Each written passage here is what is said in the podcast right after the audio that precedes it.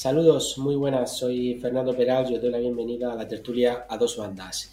Es el lunes, momento de hablar de fútbol y analizar la actualidad del Fútbol Club Cartagena y Real Murcia para abordar lo que está ocurriendo alrededor de estos eh, dos equipos, de los más importantes de la región. Tengo conmigo a mi compañero y amigo Antonio Gil. Muy buenas, Antonio. Muy buenas, Fernando. ¿Qué tal? Y a los dos periodistas que más saben eh, de ambos conjuntos, Francis Moya y José Otón. Muy buenas, compañeros. Hola, ¿qué tal? Hola, muy buenas.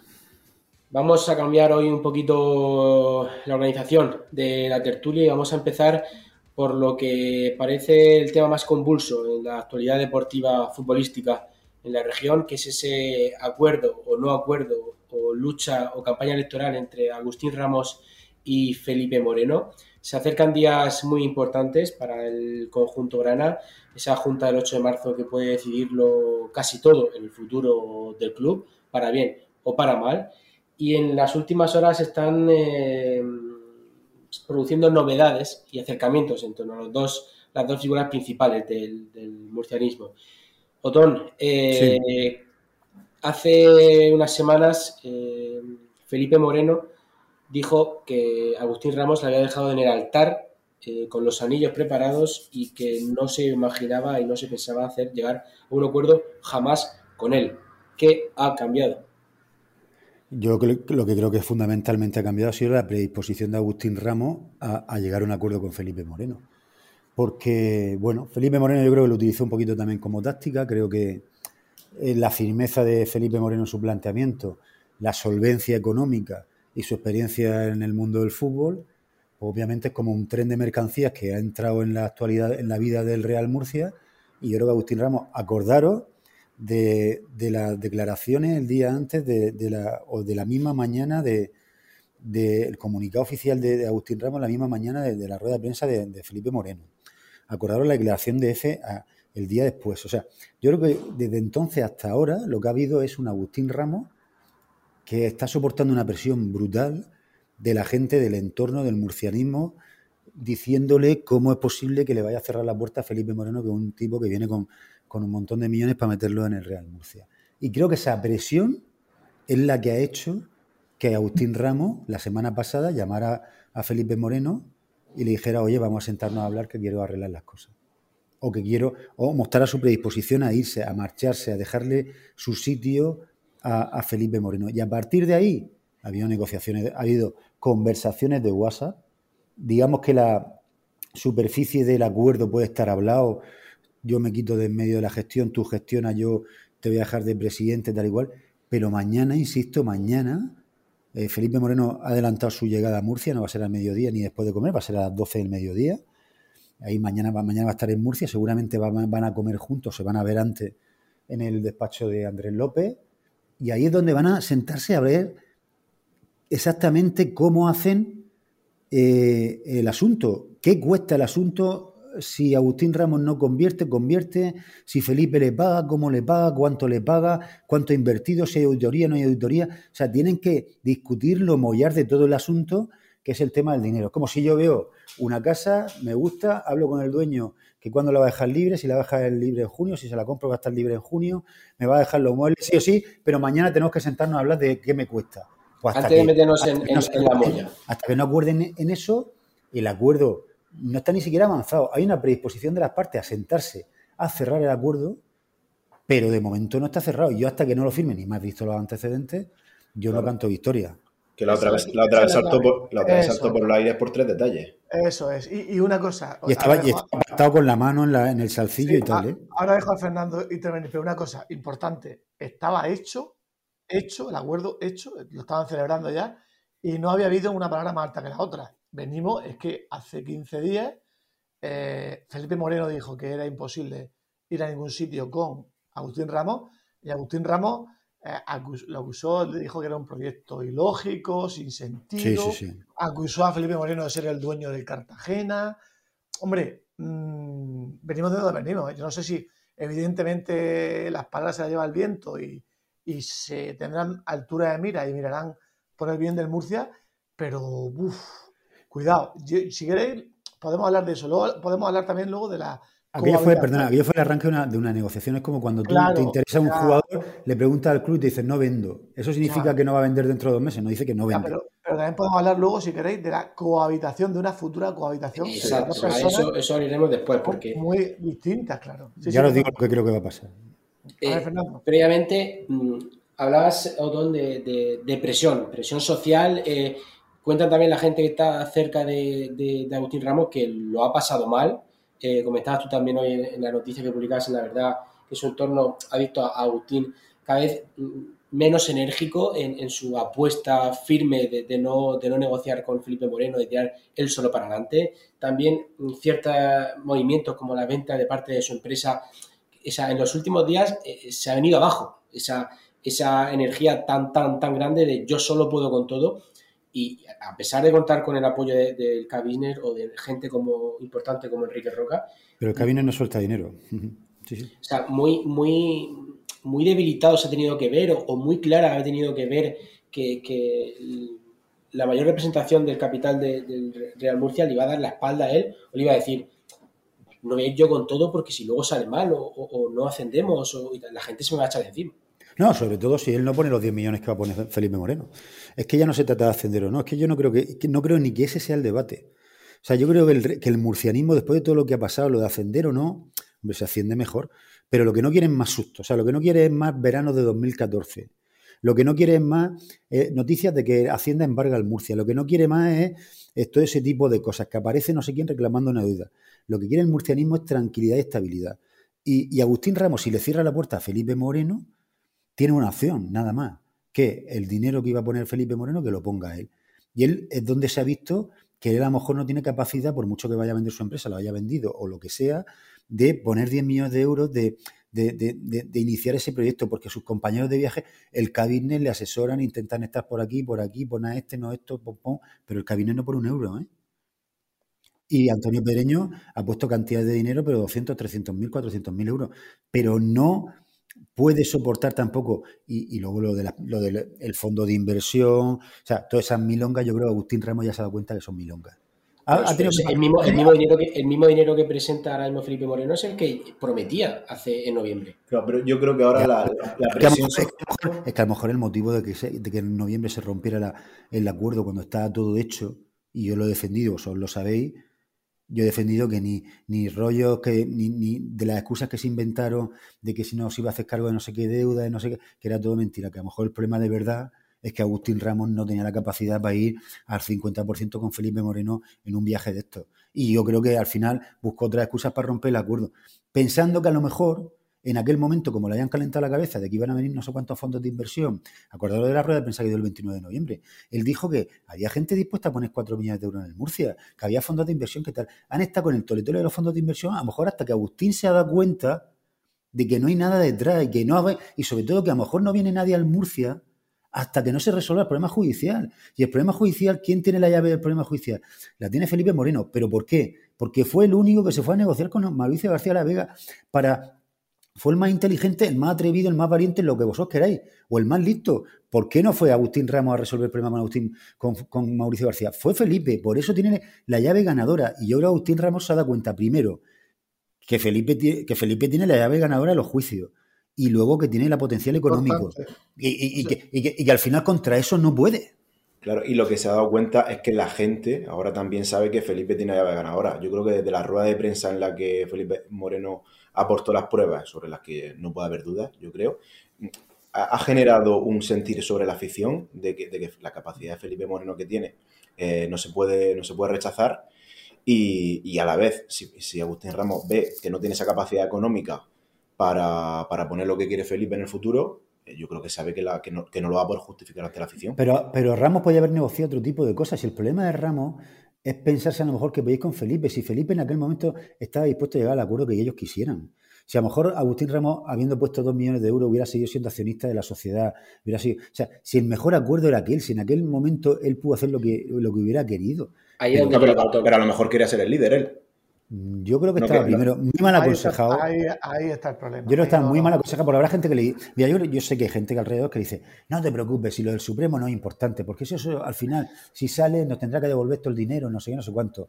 Luego habrá otros que dicen, no, no, que, si tú crees que si va a entrar Felipe te va a quitar todo el mérito del ascenso a ti, que no sé qué. O sea, al final yo creo que Agustín Ramos es una persona que hay tanta gente alrededor diciéndole cosas que cambia opinión constantemente y al final no está seguro de sí mismo. Todo lo contrario, Felipe Moreno. Claro, pero la mayoría de cosas que dice son relacionadas con su ego, con su figura. Claro, con, claro. Eso es. Es ego, Antonio. Y, al final, es, ego, es ego. Y cuando ha visto que su, que su, imagen en el, en el murcianismo o, o, se está empequeñeciendo o le está haciendo frente Felipe Moreno, es cuando parece claro. que, le, que, le está, que le está generando la idea de, oye, voy a dar un paso al lado pues por lo menos así salvo en mi imagen, ¿no? Porque en el futuro quizás algo peor parado. Es que Agustín Ramos tenía que haber pensado que a lo mejor él, él era Enrique Cerezo y no era Miguel Ángel Gilmarín.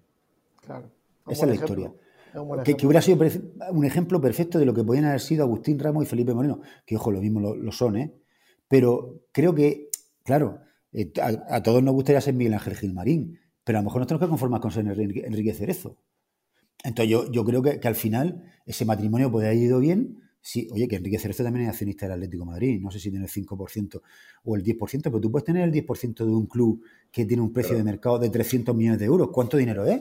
Claro, lo, lo, que va a estar, lo, que, lo que habrá que ver es si en el día a día y, y, en el trabajo, tanto personalmente como laboralmente, las personalidades de, de Moreno y de, y de, Ramos encajan como la de Gilmarín y Cerezo. Es que, hay, no, es que son, es ese, ese, es el tema. Hay, el pero, Francis, son proyectos diferentes, porque vamos a una cosa. Ya, hombre, claro. Os voy a hacer una pregunta. ¿Cuántos actuales consejeros del Real Murcia trabajan en el Murcia?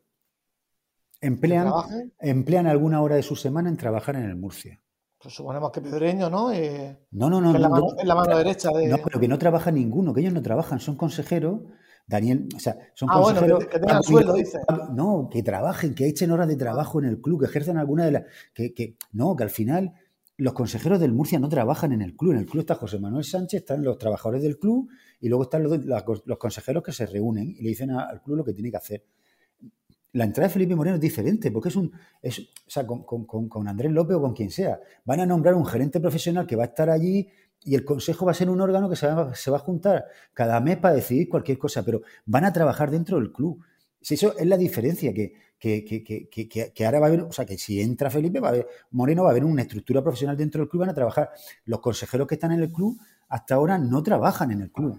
Antes, o sea, no, antes, antes de abordar el, futuro o la fecha de caducidad que podemos pensar que, puede tener ese, esa relación Felipe Moreno Agustín Ramos, eh, no quiero que me digas dónde van a quedar este martes para comer, pero sí quiero que me digas cuando se sienten en la mesa de qué van a hablar y qué van a negociar. ¿Cuál es? Eh, ¿Qué quiere poner eh, Felipe, aparte de esos 5 millones? ¿Qué quiere mantener Agustín Ramos? Va a, a, tragar Felipe Moreno con la presidencia de Agustín Ramos cuando él mismo, Felipe Moreno, quería poner a, a otra figura al frente del club. ¿Cuáles son los puntos claves de, de, de, esa negociación? Los puntos claves son la inversión que ha hecho, porque mira, es lo que decía antes, Agustín Ramos no quiere seguir siendo un accionista del Murcia que tenga dos millones de capital y que haya otro gobernando. Agustín Ramos quiere salir del Murcia. Él quiere retirarse, quiere retirarse del Murcia y quiere recuperar su inversión en el Murcia. Entonces, si, él ha, puesto en el Murcia un millón y medio o dos millones de euros, pues querrá recuperar sus dos millones de euros. ¿Qué pasa? Que Felipe Moreno tiene que, mmm, para que Agustín Ramos le ceda su, su capital o, o, se vaya del Real Murcia, tendrá que pagarle esa cantidad. ¿Cómo se lo va a pagar? ¿De qué forma? Si lo hace después de que haya una auditoría en el club, si, si yo creo que ese es fundamentalmente el tema principal. ¿Qué pasa con los dos millones de, euros que, que, Felipe, que, que, Agustín Ramos pensaba convertir en capital o el millón y medio que pensaba convertir en capital en la próxima junta? ¿Y cómo pueden hacer Felipe Moreno para pagárselo y que Agustín Ramos renuncie a, a, a convertir ese capital social en acciones? Punto uno. A partir de ahí, si llegan a ese, a ese entendimiento, si llegan a ese entendimiento, Luego ya, si se queda Agustín Ramos en la presidencia hasta final de temporada o no, van a ser temas menores. De momento Felipe no ha dicho que, que, ya, que, lo va a estudiar, que ya veremos. Con lo cual, eso ya serán temas menores, porque va a entrar, si entra Felipe Moreno, va a entrar un consejo de Felipe Moreno, va a entrar un gerente en el club, van a pagar, o sea, y tienen otra hoja de ruta que nada tiene que ver con la hoja de ruta que tenía Agustín Ramos. Que Agustín Ramos se queda como presidente institucional, vale, pero no va a incidir en las decisiones del día a día del club. ¿Entendéis? O sea, va a ser un pero presidente. No va a querer incidir, ese es el tema. No, va a ser un presidente institucional que atenderá a los medios, se reunirá con es que no me creo que una persona, una persona, una figura eh, que ha querido tener tanta influencia, ahora no vaya a tener ninguna. Es eso, es, yo, yo, estoy con Fernando. bueno, ¿lo ves cómo está el acuerdo hecho todavía? ¿Lo ves cómo está el acuerdo hecho todavía? Y más conociendo la personalidad de Agustín Ramos. O sea, es que el agua, mira, eh, ¿qué, le, ¿qué le pasa, Otón, tú que te gusta la cocina? ¿Qué le pasa al agua cuando la mezclas con el aceite? Pues que no se mezcla. Que no, se mezcla. bien, ¿no? No mezcla bien, ¿no? Una cosa por un lado, el agua por un pues lado y, el aceite por otro, ¿no? Yo lo tengo, yo lo tengo claro, lo tengo pues clarísimo. Pues, esa es la película, esa es la historia. Claro, no, no, sí, sí, sí, pero eh, escucha una cosa, ¿sabes quién se ha dado cuenta de eso? Se ha dado cuenta, el que se ha dado cuenta ha sido Felipe Moreno. Porque al principio él estaba ilusionado con llegar a un acuerdo con Agustín, con gobernar los dos, con poner la misma cantidad de dinero. Eh, había incluso una cláusula que si uno no podía poner el dinero se lo ponía el otro y qué tal. O sea, el que estuvo ilusionado con, entrar con Agustín al principio fue Felipe Moreno, porque pensó que era la forma de que hubiera una paz total.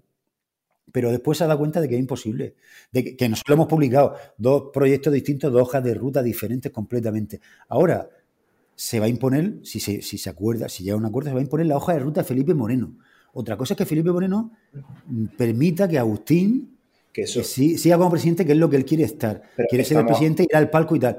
Eh, que si ese modelo va a funcionar, no lo sé. Pero es, la única opción que yo no me acuerdo. Muchísimas dudas, eh, muchísimas dudas de que eso funcione. Estamos hablando de que Agustín Ramos está pensando en ceder, pero habrá que ver si cede Felipe Moreno también.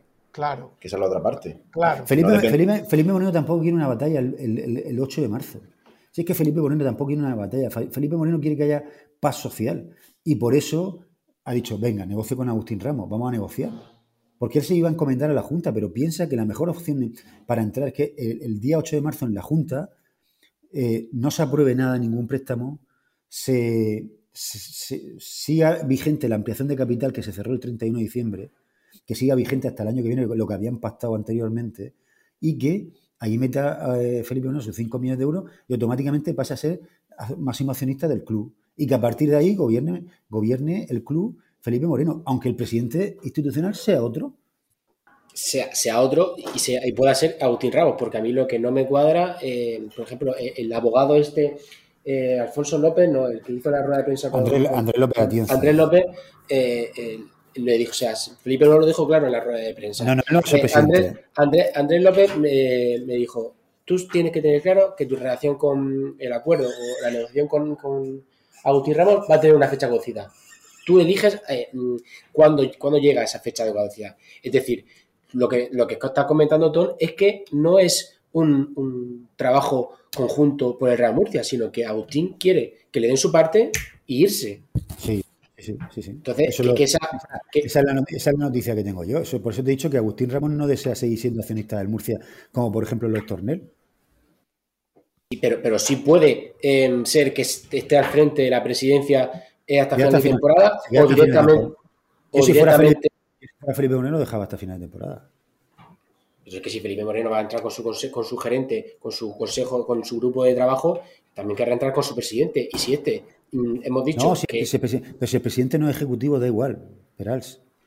Si la clave, si la clave es que la clave es que el, club funcionará como cualquier empresa y habrá un presidente testimonial que acuda a los actos sociales, que acuda al palco y que de vez en cuando pues salgan a algún medio de comunicación y que vayan. esa es la historia. ¿Que va a encajar a Agustín Ramos en ese perfil? Pues es otro debate. Pero, pero, pero, pero yo que te diga, yo no voy a poner la mano en el fuego por nadie. Pero creo que puede ser una salida. Una de las salidas es que, primero, que Felipe se haga cargo de lo que ha puesto Agustín en el Real Murcia, ya sea ahora o, más adelante o, tal. Eso por un, por un lado. Lo mismo se desmarca mañana Ramos y le pide a Agustín Ramos, a Felipe Moreno, se ha puesto, le pide cuatro. No sé.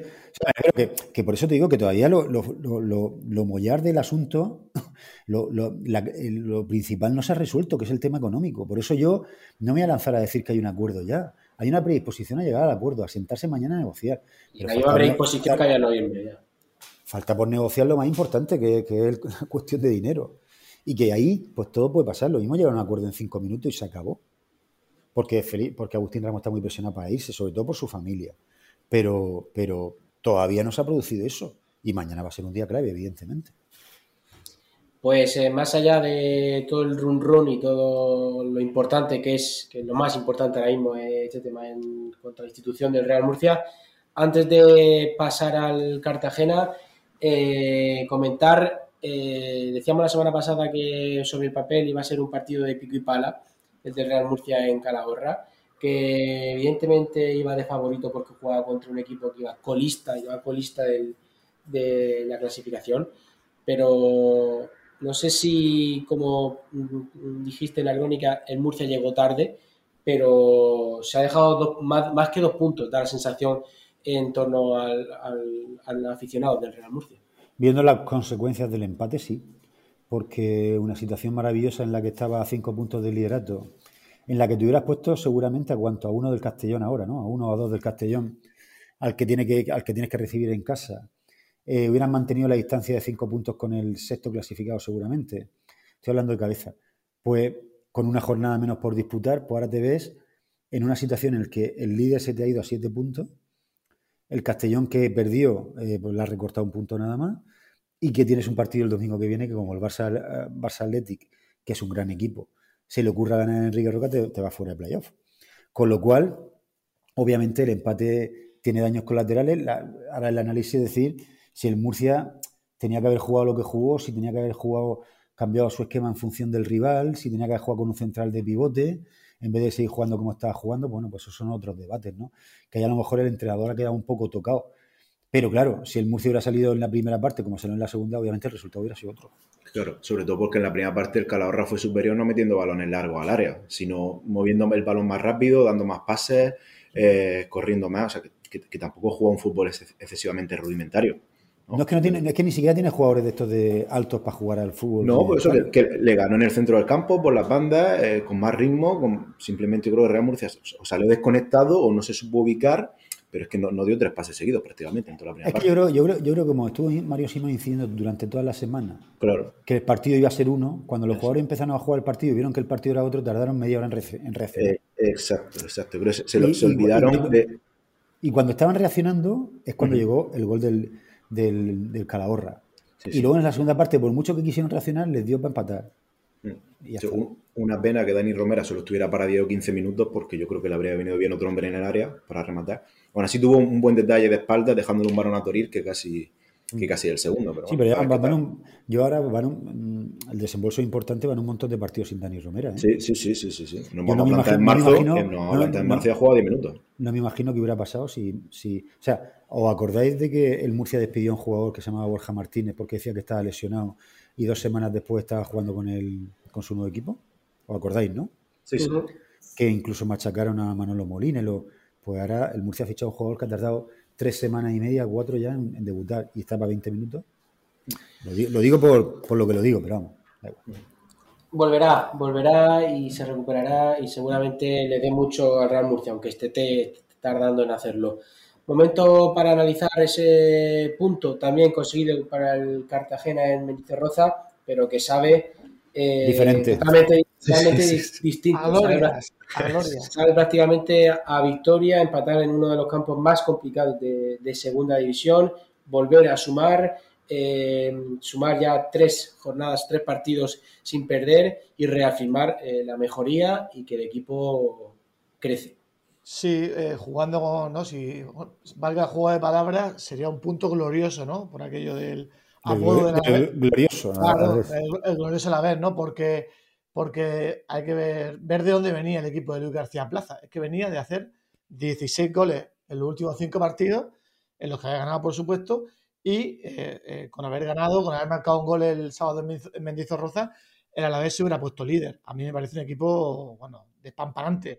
Además tiene a Tony Moya y a Antonio Blanco en el doble pivote en un estado de forma increíble, para mí son el mejor doble, pivote de la categoría. Y luego arriba, pues, fíjate, fueron suplentes Benavides, Salva Sevilla, fue suplente Robert. Villalibre, ¿no?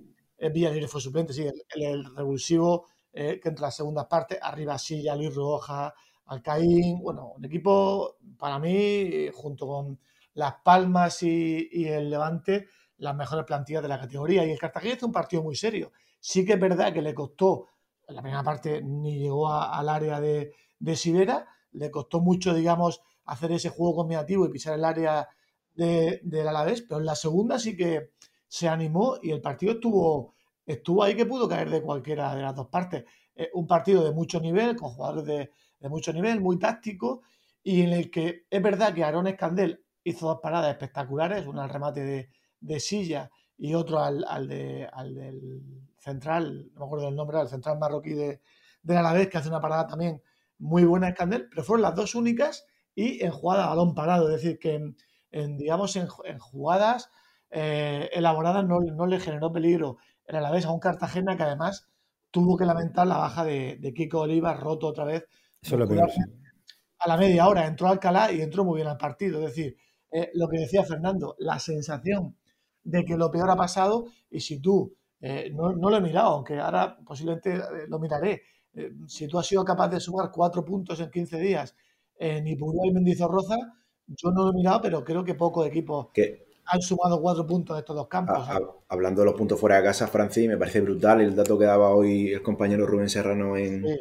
en la página de la verdad, que ha superado la, los puntos fuera de casa de las sí. dos temporadas anteriores y estamos en febrero. Sí, sí, sí. A falta de siete salidas, el Cartagena ya ha sumado más puntos fuera de casa que las dos temporadas anteriores. Acordaos, el año pasado incidíamos mucho en lo mal que estaba el equipo lejos del Cartagonova.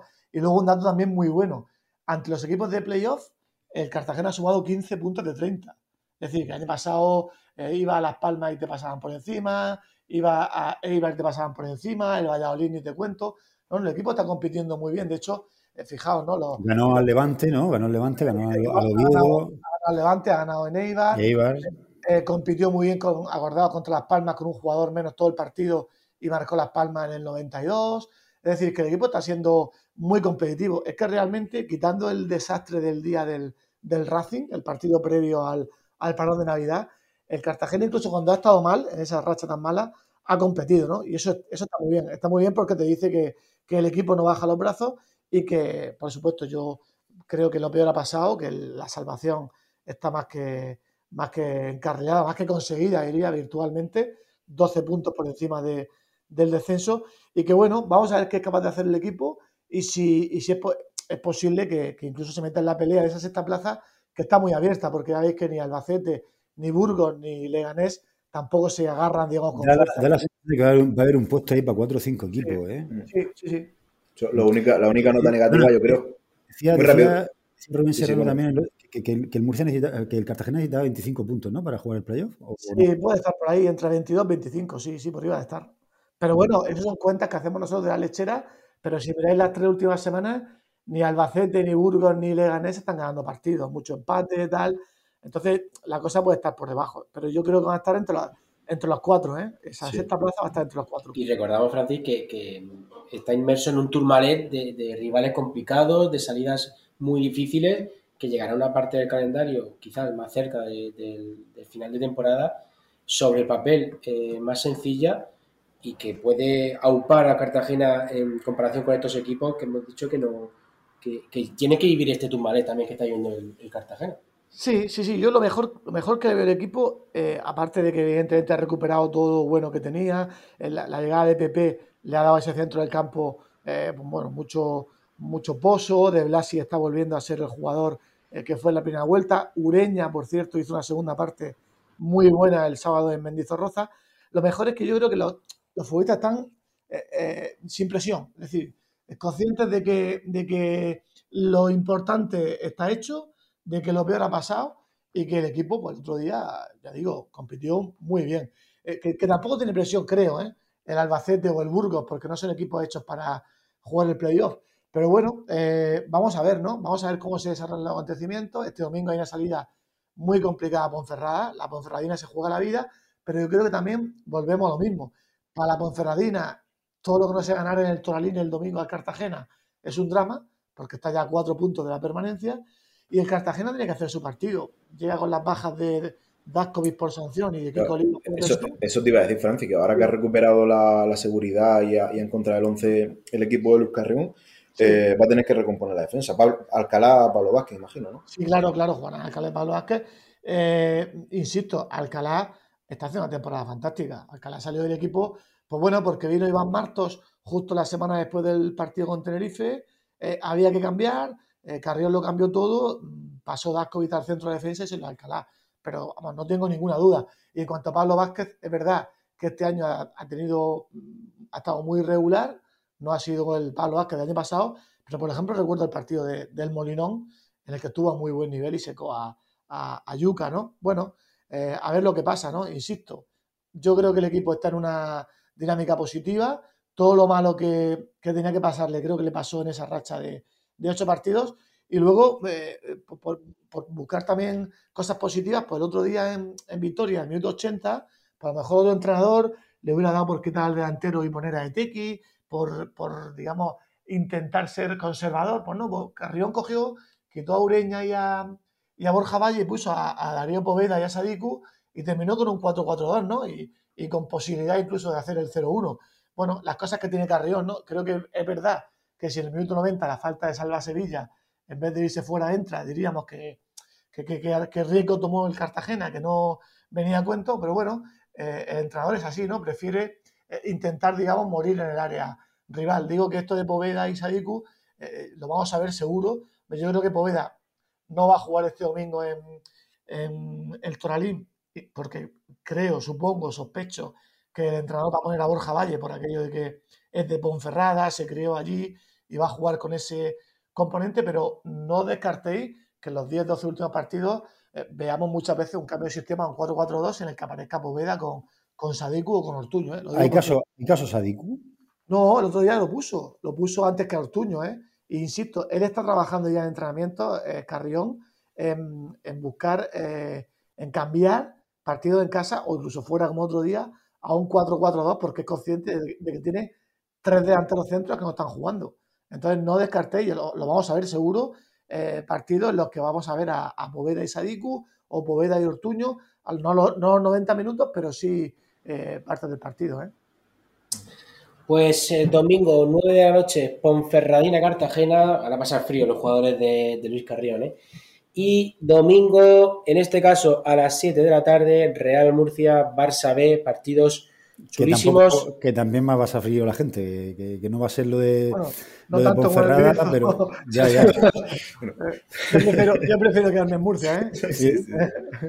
sí, sí otros dos partidos chulísimos que analizaremos la semana que viene y esperemos eh, celebrar dos victorias y un acuerdo en torno al futuro del Real Murcia. Parece una película esta de las 4 de la tarde, ¿no? De, de sobremesa. Dos victorias y un acuerdo. Dos victorias y un apretón de manos. Pero yo, yo creo que Felipe Moreno y Agustín Ramos no serían protagonistas de una, de una película sobre mesa, más de un thriller o algo así. Efectivamente, sí, alguna acción. Oye, Una, pregunta, si, si llegan a un acuerdo, yo me puedo ir de vacaciones un par de semanas o tres. Sí, claro. Claro. Porque lo que ahora vas a empezar a trabajar de verdad. A lo de antes no valía. O sea, en el momento, si entra el inversor, los 10 millones, pagan Hacienda, se, se acaban los embargos, tal y cual, entonces, ¿qué hago yo? Ya está, de vacaciones, 15 días, al Caribe, al Caribe. A, contar entrenamiento, Francis.